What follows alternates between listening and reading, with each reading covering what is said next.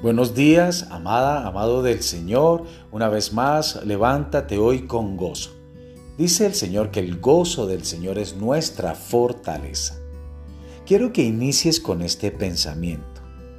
Dios nos creó a su imagen y semejanza, con el propósito de que marquemos una diferencia en este mundo.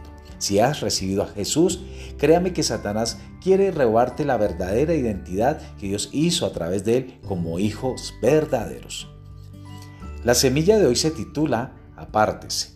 En 2 Corintios capítulo 6 verso 17 nos dice, por lo cual, salid de en medio de ellos y apartaos, dice el Señor, y no toquéis lo inmundo, y yo os recibiré. Estamos rodeados por un mundo que es gobernado en su mayor parte por Satanás. ¿Cómo evitar ser atrapados en este? ¿Cómo podemos ser diferentes? Encontrará la respuesta en Juan capítulo 17, 17. Allí Jesús habla al Padre de todos los que creerían en Él. Jesús dice, Padre, santifícalos en tu verdad, tu palabra es verdad. Dijo Él, santificar significa apartar. Por lo tanto, Jesús estaba diciendo, Padre, apártalos por tu palabra. La palabra apartar tiene mucho significado. Cuando usted creyó al principio en la palabra de Dios, nació de nuevo. Fue separado espiritualmente del reino de las tinieblas, separado para el reino de la luz.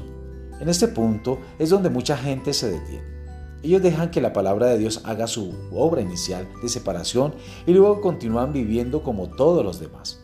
Espiritualmente aún están apartados de la muerte, pero física y mentalmente están hasta el cuello en eso. Están pobres, enfermos, preocupados, confundidos, enojados.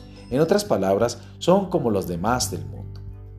Pero si usted le otorga a la palabra de Dios el primer lugar en su vida, ella continuará separándole de la pobreza, la ansiedad, la enfermedad, el odio y la oscuridad de su viejo ambiente.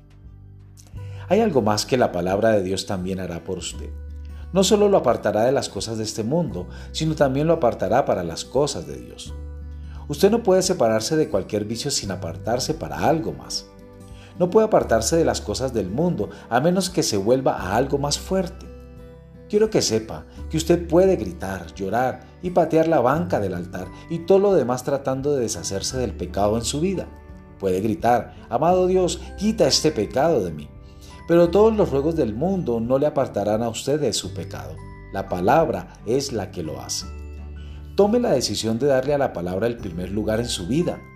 Tome una decisión de calidad, una determinación de la cual no haya marcha atrás. Sumérjase en la palabra y permita que ésta haga su obra. Deje que le aparte de las cosas del mundo para las cosas de Dios. En 2 Corintios capítulo 6 versos 14 al 18 nos dice,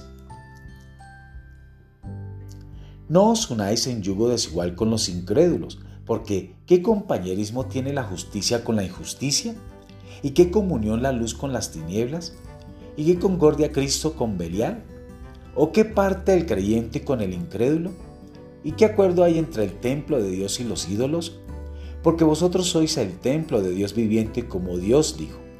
Habitaré y andaré entre ellos y seré su Dios y ellos serán mi pueblo. Por lo cual, salid de en medio de ellos y apartaos, dice el Señor y no toquéis lo inmundo, y yo os recibiré, y seré para vosotros por Padre, y vosotros me seréis hijos e hijas, dice el Señor Todopoderoso. Que en esta mañana tú afirmes tu verdadera identidad como hijo de Dios. Amados, que el Señor les bendiga.